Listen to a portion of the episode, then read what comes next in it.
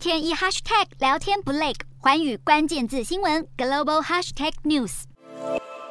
美国晶片股历经六月美股坠入熊市的抛售打击，七月终于开始反弹。由于供应链问题正在减轻，而需求仍然成长，费城半导体指数本月一号至今已经上涨百分之十九。台湾台积电和南韩三星电子最新财报也都相当亮眼。不过，有美国媒体分析，粮食、能源价格高涨将影响消费支出，降低消费者对智慧型手机和个人电脑的需求。加上大型晶片厂库存增加，半导体业恐将陷入一段不景气。分析师表示，近来部分厂商反映半导体库存增加，有些晶片甚至闲置三到四个月，比往常还长。半导体厂商客户可能减少下单应对，估计晶片库存过剩的情况可能持续到年底之后才会正常化。美国试图透过制裁限制中国取得晶片制造设备，但现在传出中国中芯国际技术已经开始慢慢赶上台积电、三星等业者，甚至已经领先欧美厂商开始交付七纳米晶片，显示中国。国虽然深陷美国制裁，但还是持续提升制造技术。科技网站 Tech Insights 拆解晶片后发现，中芯国际的七纳米晶片几乎完全抄袭台积电的技术，双方未来可能会发生智慧财产权争议。